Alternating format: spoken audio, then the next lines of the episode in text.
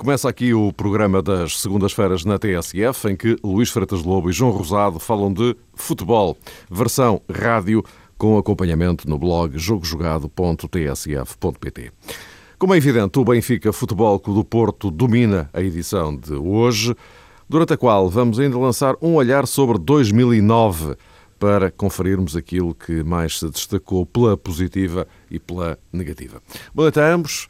Vamos ao Boa Benfica noite. Futebol eh, Clube do Porto. Uh, Luís, começo por ti, até porque ontem no Estádio da Luz João Rosado já fez uma primeira avaliação ao, ao jogo.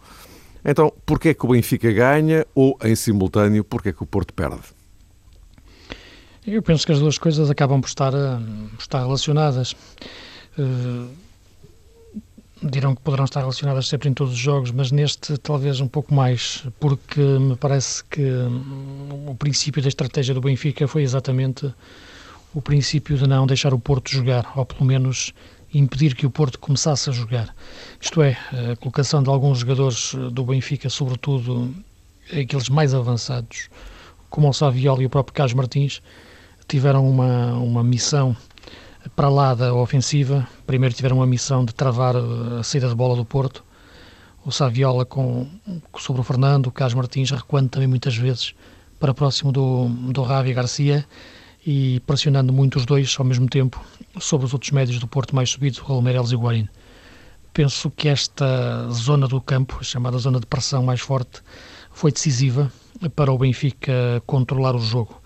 O Porto nunca conseguiu sair dessa zona, o Benfica conseguiu manobrar bem nessa zona e, e, e parece-me que foi por aí que o Benfica controlou o seu melhor momento do jogo, que foi a, a primeira parte. Uh, as dúvidas que existiam no início do jogo em relação à ausência de, de Ramírez não se confirmaram. O jogador jogou, embora muito longe daquilo que pode fazer melhor, mas capaz de mesmo assim ser influente no jogo. Não jogou Aymar uh, e ficou aquele espaço.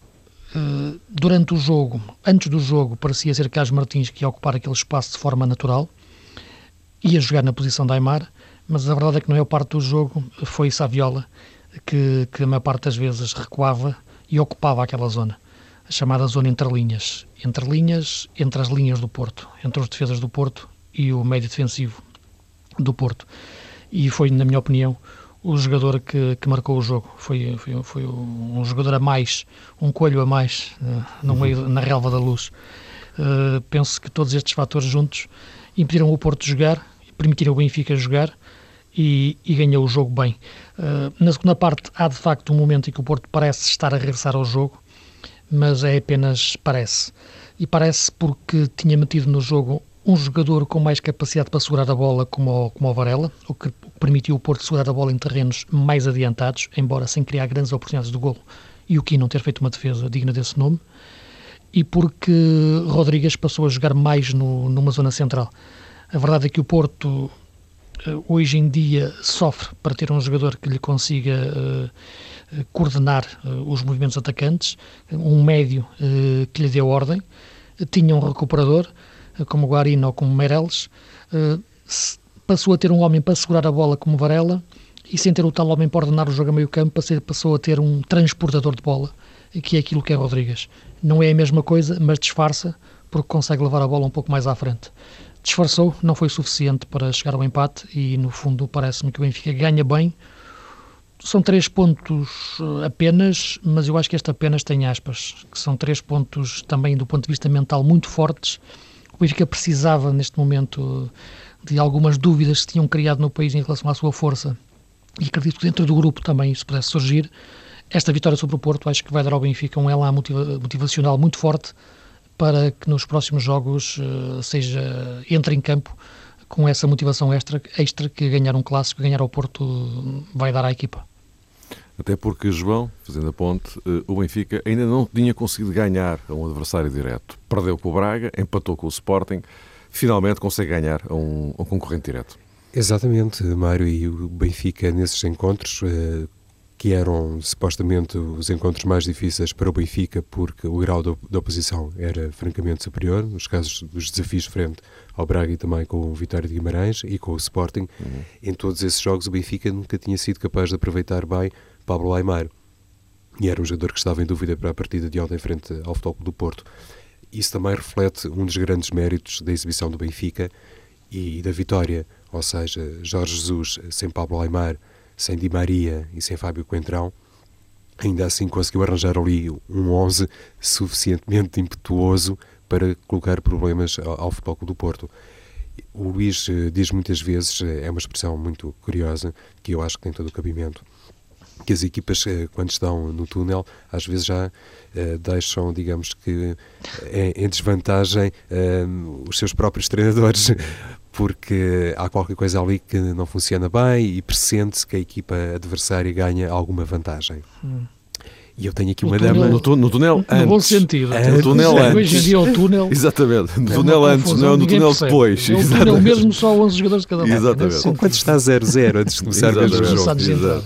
E eu estava a dizer que eu tenho aqui uma dama que se chama Bellucci, porque quando fizemos eh, no anterior programa a projeção do, do clássico, o Luís, eh, digamos que fez também eh, a antecipação do 11 do Futebol do Porto e eu, entre aspas, batia-me pela titularidade de Bellucci. Claro. Isto para dizer essencialmente uma coisa: a tal ausência de um jogador mais criativo, mais capaz do ponto de vista ofensivo no meio-campo do, do Futebol Clube do Porto, acho que trouxe grandes problemas à equipa, porque significou também automaticamente um convite ao Benfica para abraçar o jogo. Há um Benfica que estava debilitado, na minha opinião, do ponto de vista anímico.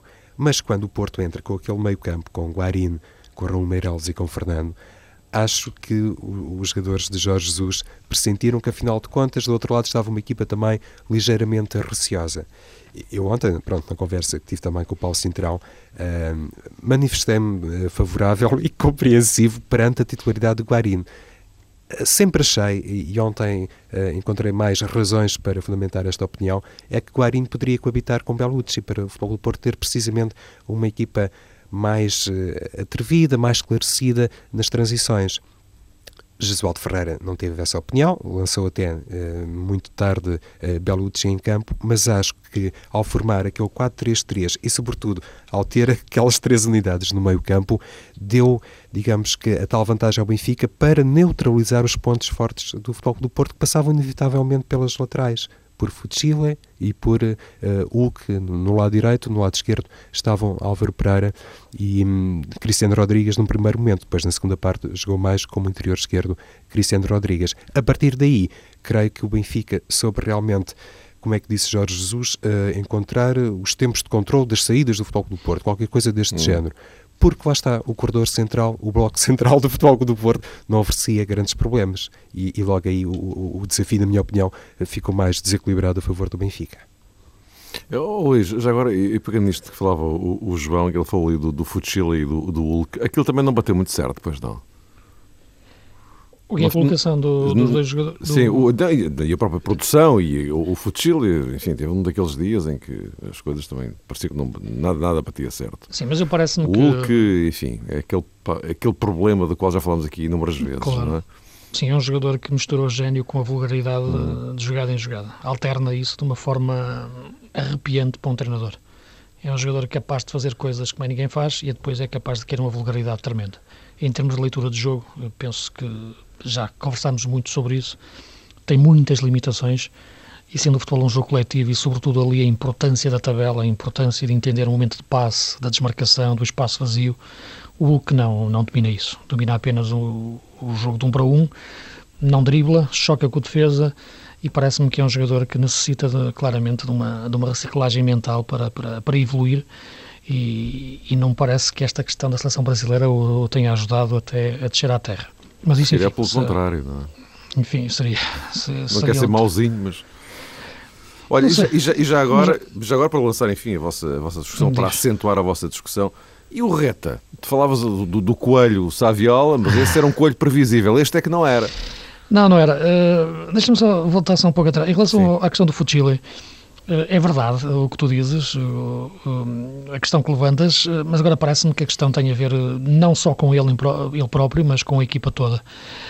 Eu tenho muito batido e tenho muito falado ao longo hum, dos comentários que vou fazendo, não, não esta época, nas épocas anteriores, que acho que o 4-3-3, do ponto de vista mais puro, é um sistema que muito leve Isto é, tem que ter uma dinâmica que lhe permite, que lhe permita transformar-se noutro tipo de sistemas ao longo, ao longo do jogo, isto é, outros desenhos. E quando falo em outros desenhos, falo sobretudo em intermédios, em ocupar bem o meio campo. Não há nenhuma equipa que consiga, hoje em dia, no futebol de top, controlar grandes jogos com grandes adversários uh, ao mesmo nível, sem ter um meio-campo forte. E o meio-campo forte não se faz com, com três jogadores. Ok, temos o Barcelona, mas o Barcelona não é, não é exemplo para nada do ponto de vista de, de, de futebol terreno, digamos assim.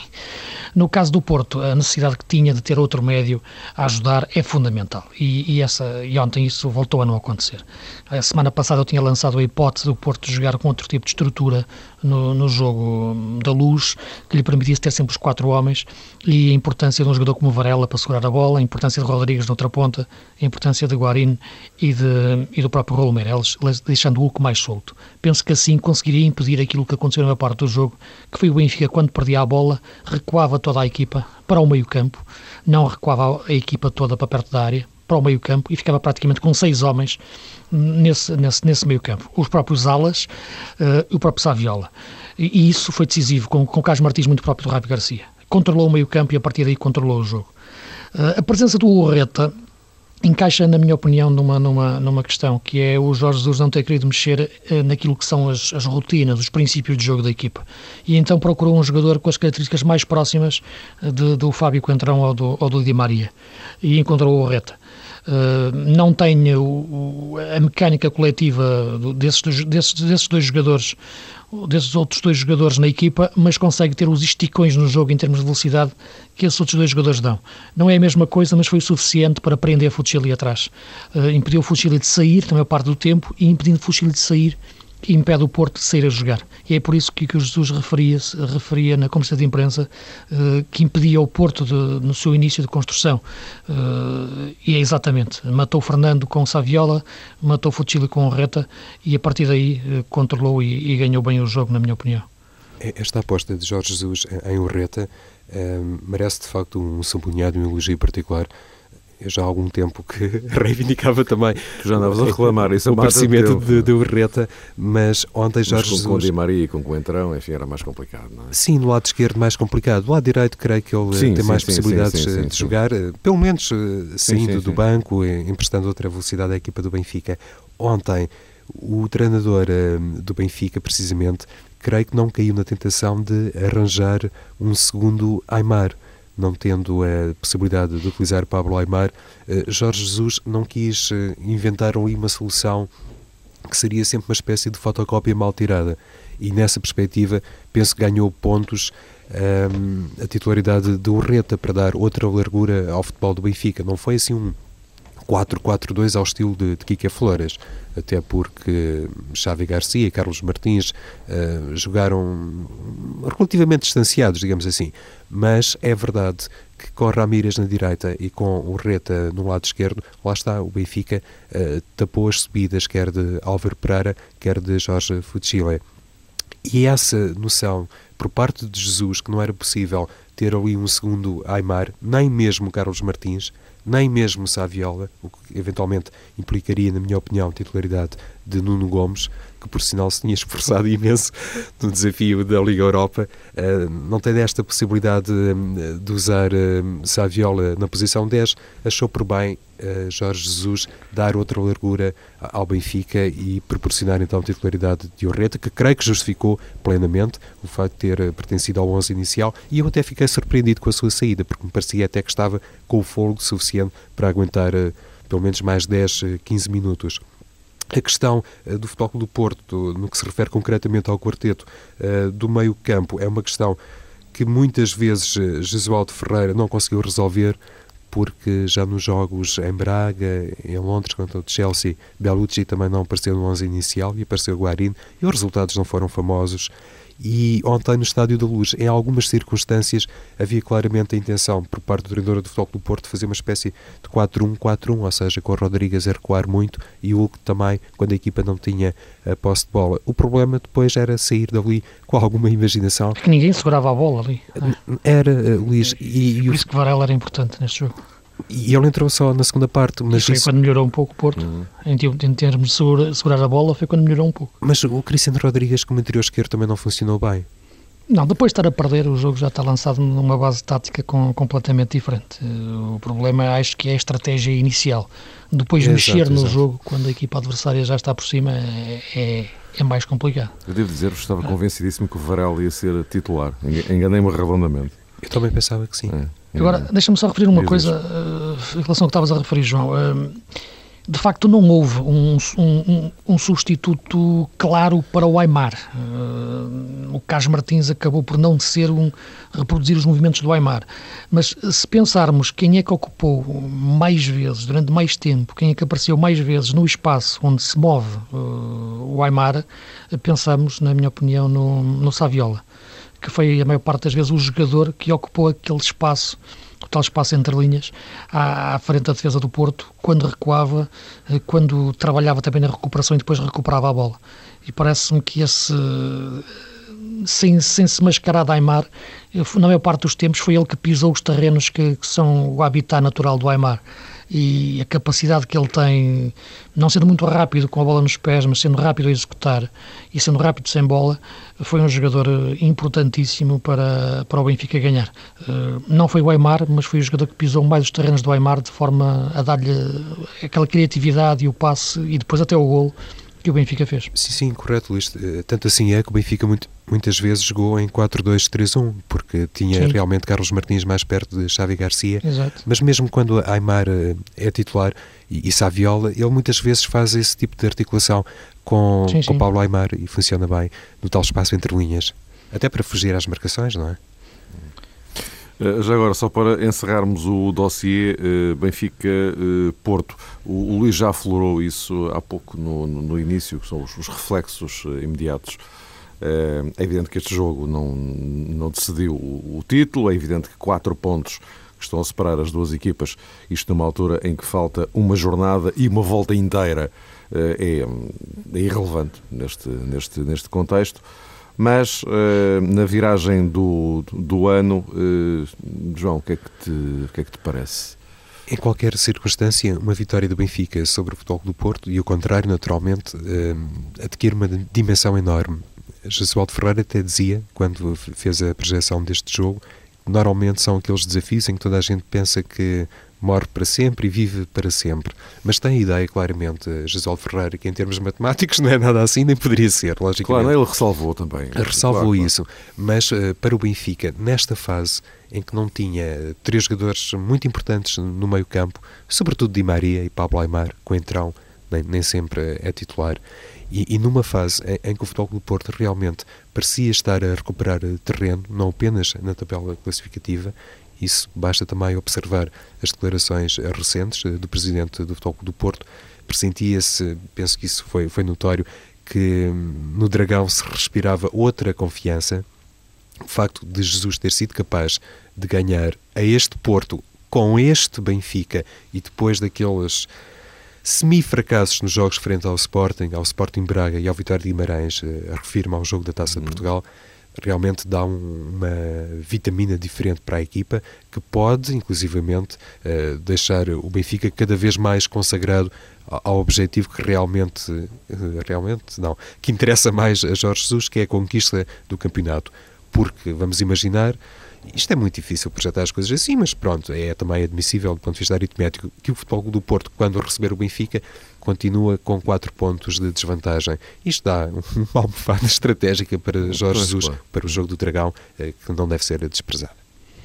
Eu penso que sim, mas é, aquilo que me parece fundamental, quatro pontos, é evidente que, que são importantes, de vantagem, mas sobretudo do ponto de vista de. O Benfica necessitava desta, desta prova de autoconfiança, desta, desta, desta injeção de, de autoconfiança.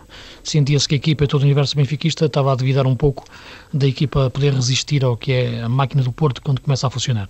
E a verdade é que, e, e para, e, sobretudo nas circunstâncias, como referiste, do jogo, das circunstâncias em que as equipas estavam de, de baixas e, e, ou de máxima força no caso do Porto, a verdade é que o Benfica deu uma resposta forte eh, e muito interessante por parte do, do Jorge Jesus.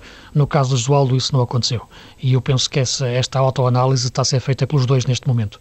Eh, e a forma como foram reagindo ao jogo. E só para terminar em relação ao jogo, só um aspecto, e faz muita impressão ver um treinador como o Oswaldo Ferreira eh, desatar a fazer substituições ao minuto 83, 84. Eh, as entradas de Bellucci naquela altura eh, parece-me sem sentido. Numa altura em que a dimensão física do jogo tinha crescido, numa altura em que a bola já nem rolava, meter um jogador eminentemente técnico e leve é um contrassenso. Se o metesse ao intervalo, seria outra coisa, quando aquilo precisava realmente a tal ordem. Agora, naquela altura é difícil. Meter mais avançados, como meteu o Farias para perto do Falcão, também a 10 minutos do fim, quando o problema estava claramente na capacidade de organização e criação a meio campo, também é algo que não faz muito sentido. Portanto, melhor Jesus a reagir ao jogo, melhor Jesus a preparar o jogo e por isso o resultado de 1-0 é lógico. Quatro pontos neste momento não são muitos. A referir também já agora que no meio disto tudo também está o Braga ainda, a 14ª jornada também com quatro pontos de avanço uh, e penso que para o Braga o melhor que pode acontecer é não se falar dele porque vai andando silenciosamente uh, e o campeonato vai andando e o Braga continua na frente e, e, isso é, acredito que seja a melhor arma para quem quer ser candidato ao título sem ninguém perceber. E, e ganhou ao Benfica e ao Porto em casa. Exatamente. E ao Sporting ao lado. já agora. Sim, mas o, o, Sporting, embora nesta equação do título já, já conte nada, acho eu. Uh, nesta, altura, nesta altura, enfim, 14 jornadas, vamos ser objetivos, não é? Nós estamos no início do campeonato. Um, ora bem, vamos fazer então a ponte justamente para um olhar sobre 2009.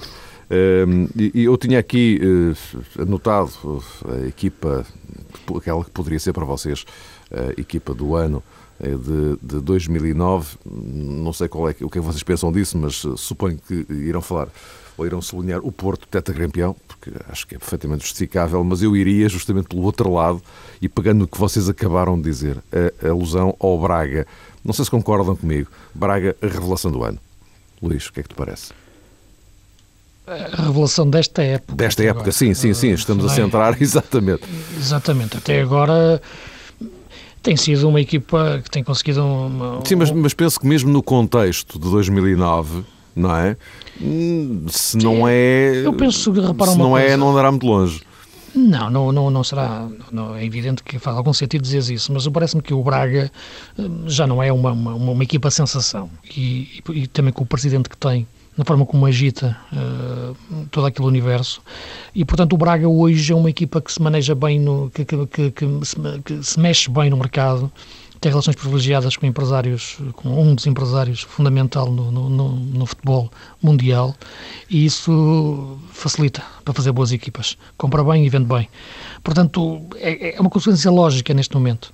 Eu penso que o Braga pode até pensar uh, mais alto, tem que trabalhar as bases sociais um, da cidade para, para a equipa para o clube ainda crescer mais e ser cada vez mais um, um, um candidato ao título em termos de, de futuro, ganhar o campeonato, isso depois é, é, irrelevante. Agora, lutar sempre pelo campeonato é que eu acho que é, que é, que é, que é fundamental. Agora, é neste momento e esta época, para já, uh, sinceramente, o futebol que tenho visto é um futebol triste, é um futebol cinzento, não tenho visto grandes jogos. Penso que a crise do Sporting não tem, também tem ajudado a esse cenário não há equipas que, me entusiasmem. Uh, mesmo este Braga não é um Braga que me entusiasme muito do ponto de vista de, da forma de, de, jogar. As melhores exibições desta época foram feitas pelo Benfica de Jesus uh, e, portanto, parece-me que o campeonato precisa claramente de uma, de uma nova vida para, para nos motivar a ver jogos, porque de outra forma fica complicado. Sensação, ou então, ou equipa que eu acho que, que, eu, que este ano me parece solidificar cada vez mais um estatuto, num, num, quase numa região autónoma futebolística, que é o Nacional da Madeira. Uh, cresce na sombra do Marítimo, que devia ser o grande clube do, da, da ilha. É o grande clube da ilha, mas não tem sido a grande equipa da ilha. Tem sido o Nacional. Tem um presidente truculento, mas é um presidente que também mexe bem no mercado. Tem um treinador que, e vai um abraço para ele pela forma como está a recuperar, uh, pela inteligente taticamente, e eu arrisco a dizer que o Nacional da Madeira é que é a revelação para mim de, de, deste ano, a confirmação de uma equipa que tem crescido, de um clube que tem crescido muito nos últimos anos e mérito ao seu presidente e à forma como tem estruturado todas as equipas. Eu vou também um bocadinho pela opinião dos dois, eh, do Mário e do Luís, no que toca ao Sporting Braga, porque eu acho que o futebol português eh, precisa também destes votos de estímulo às equipas que, por norma, não estão nos lugares uh, cimeiros. Isto é, que não está uh, no lugar cimeiro habitualmente, é o caso do Sporting Braga. de uma coisa.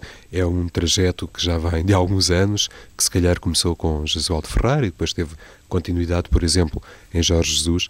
E já em algumas oportunidades falámos a propósito disso, que este trabalho é devidamente sustentado. O Braga, época após época, nesta fase mais contemporânea, tem sempre aparecido como um candidato a qualquer coisa. Este ano, também como reconheceu recentemente Jorge, uh, perdão, Jesualdo Ferrara, e também numa fase inicial Jorge Jesus, mas agora mais Jesualdo Ferreira e com outra propriedade olhando para a tabela classificativa e olhando, por exemplo, para este confronto o Benfica Futebol Clube do Porto, uma equipa que está uh, há 14 jogos na liderança do campeonato, também já pode ser considerada uma equipa capaz de se afirmar e de lutar efetivamente pelo título nacional. E isto coincide também com a afirmação de um jovem treinador, como é o caso de Domingos Paciência, que tinha feito já um trabalho eh, muito válido na Académica de Coimbra e que agora no Sporting Braga encontra as tais condições a que fez a referência o Luís do ponto de vista estrutural. É também um clube que se mexe uh, com outra agressividade no mercado de jogadores, por exemplo, e também no panorama nacional tem relações institucionais eh, muito importantes. E tudo isso uh, dá realmente a Domingos Paciência um conjunto de condições que fazem do Sporting Braga um candidato a levar em conta até final.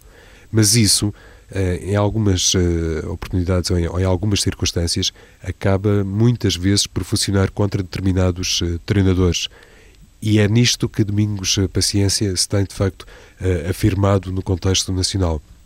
Porque ele soube assimilar bem as condições luxuosas do Sporting Braga, digamos assim, para fazer face a Benfica e a Futebol do Porto, mais até do que ao Sporting. E este futebol português, conforme também disse o Luís, que não nos encanta particularmente, precisa de um Braga assim, se calhar não capaz de fazer jogos deslumbrantes, mas uh, sempre em condições de lutar pelo título nacional até a final da temporada. Se for assim, mesmo sem fazer, uh, digamos que, lá está, atuações brilhantes, eu julgo que para 2010 teremos de facto uma equipa que acrescentou qualquer coisa de diferente ao futebol português. E nessa medida, Mário, para concluir, Atrevo-me também a pensar no Braga como a equipa sensação de 2009 ou como a equipa que melhor uh, futebol tem praticado atendendo às suas condições uh, naturais, até porque o Futebol do Porto está muito habituado aos triunfos, foi tetracampeão, mas isso já aconteceu na década de 90, aliás, conseguiu inclusivamente o pentacampeonato e por isso os adeptos do Porto já estão um pouquinho mais habituados, ao contrário do que acontece com os adeptos do Sporting Braga. Eh, Porto tetracampeão, eh, o Braga, eh, afirmação, sensação, o que quiserem, do, do ano. Há aqui uma coisa que, enfim, eu penso que aqui será, digamos, um consenso muito mais fácil. Decepção do ano, o Sporting. Concordas, Luís? Sim, mas não me surpreende. Ah, mas eu estou, eu estou a falar de, de tudo, não é? Quer dizer, não, estou a falar desde pá, aí, o quê? dois terços deste ano, não é? Portanto, isto passa por tudo, passa pelo final da época passada, passa pela pré-temporada, pela entrada nesta época, pela saída do Paulo Bento, pela mudança do presidente, pelo, por isto tudo, quer dizer, não é? Sim, é a equipa que. Para um clube daquela dimensão. Exatamente, é isso que ia referir.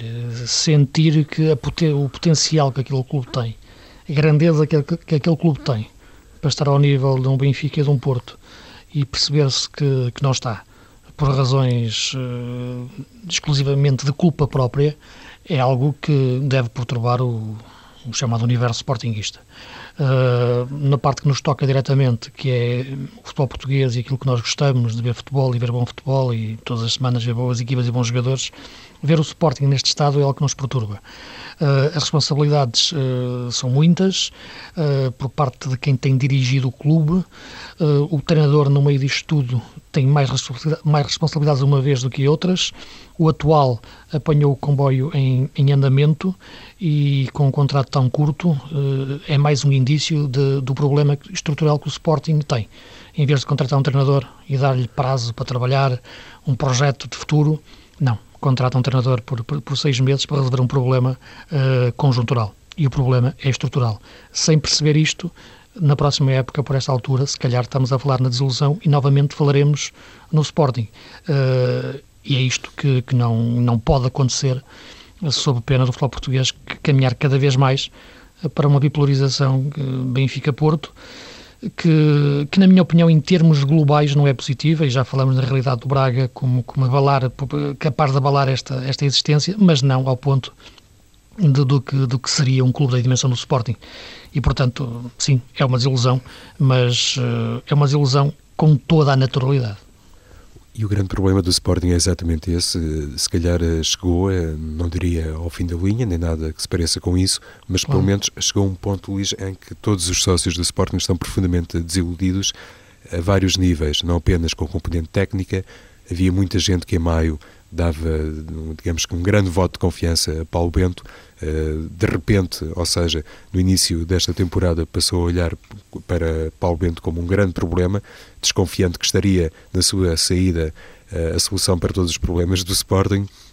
Mas além de, desse, eh, digamos que, buraco que existe na estrutura do Sporting, que é perfeitamente incapaz de dar realmente condições a um treinador para fazer um trabalho de princípio a fim, há também outra questão que se prende com uh, o sentido da presidência de José Eduardo Betancourt, que foi um homem que ganhou com 90 e tal por cento a corrida eleitoral, mas uh, apesar de ter ainda poucos meses na liderança do Sporting, também já foi capaz de um, desiludir muita gente, porque os adeptos do Sporting, um, imagino eu, muitos deles não se conseguem rever nesta forma de atuação de José Eduardo Tencourt, sobretudo aquela que marcou a fase de saída de Paulo Bento. E quando o Sporting eh, comete erros na esfera futebolística, ao nível da componente técnica, mas depois também tem sempre, eh, no que toca à sua organização, ali uma ausência eh, de hum, personalidade para poder dar ao clube um, caminho mais seguro e mais válido, eh, essas eh, questões demoram muitos anos a serem resolvidas, porque depois não podem eh, os adeptos do Sporting, não pode o tal universo sportinguista cair na tentação de eleger uma figura sem currículo, sem passado no clube e mais ao estilo aventureiro. E, simultaneamente, não pode ou não tem condições para dar validade a quem tem muitos anos no Sporting e não consegue oferecer realmente à estrutura do futebol meios suficientes para a equipa lutar pelo título este grande dilema pode também representar, digamos que, uma situação difícil de ultrapassar num futuro eh, a curto prazo. E, naturalmente, olhando para o perfil de, de homens como Paulo Bento e também como Carlos Carvalhal, isto é de lamentar, porque são realmente treinadores com ideias, com capacidade e com competência, na minha modesta opinião, mas estão ali mergulhados numa situação muito aflitiva ao nível estrutural. Eu não sei se vocês têm mais alguma coisa a acrescentar em relação aos eh, pontos eh, marcantes do ano, jogadores, treinadores, eventualmente. Deixo-vos essa possibilidade se, se, quiserem, mas queria aguardar aqui os minutinhos uh, finais para falarmos do fenómeno 2009 chamado Futebol Clube Barcelona. Acho que não podemos passar ao lado disto. É absolutamente alucinante o que esta equipa de Catalunha uh, tem feito. Não sei se tem mais algo a acrescentar antes do Barcelona. Não. Não, acho que o Barça. Tá, Falaste do Barcelona, acho que está. Exatamente. o resto do mundo. Exatamente. exatamente. Eu tenho a acrescentar uma coisa que tem a ver com é, o Barcelona, por isso. Ah, então, pronto, então, tranquilo. Luís, queres começar tu? O Barcelona uh, convém uh, só. Para, enfim, para quem eventualmente esteja um pouco distraído e não tenha reparado, o Barcelona em 2009 faz história no futebol mundial. Ganhou todas as competições em que participou todas mesmo. Culminou este fim de semana com o triunfo no Mundial de Clubes. Lionel Messi, o homem do ano. Uh, que mais se pode dizer, meu caro Luís Freitas Lobo? Uh, convém dizer, e disseste que ganhou todas, mas convém dizer como ganhou, não é? Porque há ganhar e ganhar. É evidente que se ganhar sete competições, seis competições eh, nacionais e internacionais conjuntas eh, é fantástico, mas o projeto exibicional que suporta esta ideia de futebol do, do Barça e do Guardiola é que é louvável, é que é possível ganhar jogando bem. E quando se faz aquela pergunta o que é jogar bem, agora hoje em dia a melhor resposta é ver um jogo do Barça. A forma como a equipa troca a bola, toca a bola, faz da, da técnica a sua tática, eh, na, na qualidade daquilo que é a essência do futebol, que é o passe, é notável. Ver jogadores desmistifica a questão física, vendo baixinhos como a Iniesta, como o Xavi, como o Messi superarem os jogadores de 1,92m. Ver um, um, jogo da Champions, a final da Champions, o Messi com 1,60m e pouco, ir lá acima e fazer um gol de cabeça com o Ferdinando e o André Sá olhar para ele ver o, o Xavi a ganhar bolas divididas ao ECA, ver jogadores como o Messi a furar por entre os jogadores de 1,90m centrais e, e fazer o que quer da bola. Saiu Eto'o, entrou o Ibra, Ibrahimovic, a qualidade mantém-se. A posse de bola, fantástico. E a reter só uma frase que eu vi do Guardiola na, ontem ou anteontem, quando lhe perguntaram qual era o futuro do Barça a partir de agora, ele dizia: o futuro é negro porque melhor do que isto é impossível fazermos. Uh, é impossível fazer melhor. Portanto, a partir de agora, não sei. Portanto, isto uh, costuma-se dizer que sky's the limit. Eu acho que o Barcelona tocou o céu e, e é fantástico o que eu tenha feito através desta forma de jogar tão bonita. Sem dúvida. Já, já, já deixa-me só, João, já que falavas do, do, do, Guardiola, ele também teve esta semana uma citação engraçadíssima sobre uh, a, a, Liga dos Campeões uh, desta época. Uh, então como é que é? O Barcelona é o favorito e tal? E ele disse: Não, não, o Barcelona, de todos os que lá estão, é o menos favorito. Por uma razão muito simples. Nesta nova forma da Liga dos Campeões, ninguém, ninguém consegue ganhar dois anos seguidos. Portanto, nós somos os menos favoritos. Ele joga muito bem com as palavras. É, Guardiola é, sempre é. jogou também. Também, também há, há este lado, esta componente que de facto é importante. E, e, soube motivar muitíssimo bem os seus jogadores para esta final agora do Campeonato do Mundo, como que os convidando lá está à eternidade, porque Guardiola disse isso, que seria sempre o Barça a melhor equipa do mundo, independentemente do desfecho frente aos estudiantes, mas se ganhasse, conquistaria realmente um lugar na história e ganhou com, neste caso não foi mais um gol de cabeça de Lionel Messi, foi mesmo, foi mesmo com o peito, nem precisou de usar a cabeça para subir mais alto e, e acho que o Barcelona tem outra, digamos, eh, imagem característica que tem a ver com o grau de aproveitamento que faz das suas escolas. Lá está. Não é uhum. por acaso que Guardiola uh, tem o sucesso que tem, não é, Luís? E é conseguiu Exato. tão depressa cultivar aquele estilo de futebol, porque aquilo já começa muitos anos antes e, e Guardiola sabe disso muitíssimo bem, como é óbvio. Mas se olharmos para o 11 do Barça, ainda por cima, agora com Pedrito Rodrigues a, a merecer tanto destaque. Lá Também estão. entrou na história, é o primeiro, é o primeiro jogador do Barça a marcarem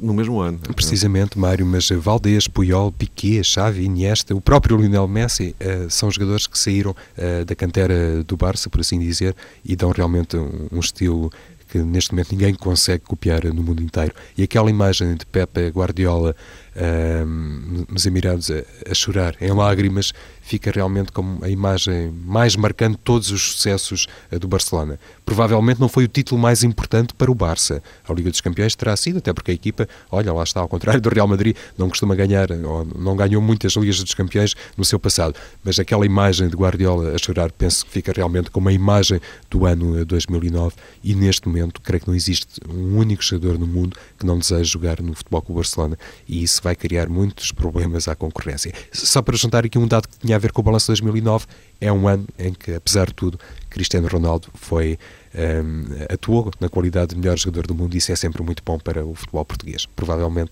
já esta noite vai perder o título Exatamente. para Messi, mas não deixou de ser ele o rei em 2009. Meus caros, uh, vamos encerrar aqui as hostilidades de 2009. Bom Natal para vocês, um bom ano. Para todos os ouvintes também. E para os ouvintes da TSF também. Um grande abraço, um grande Natal e um bom ano para todos.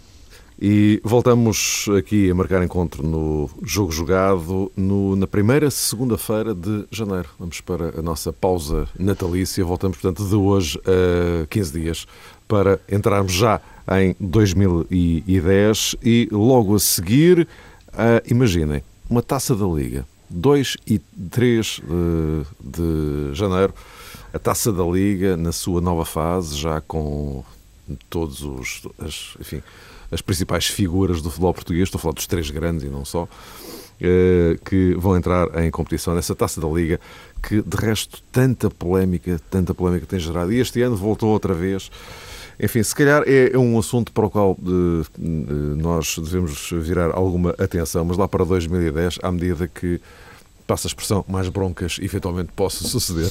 Um grande abraço para vocês, bom Natal para todos e até para o ano.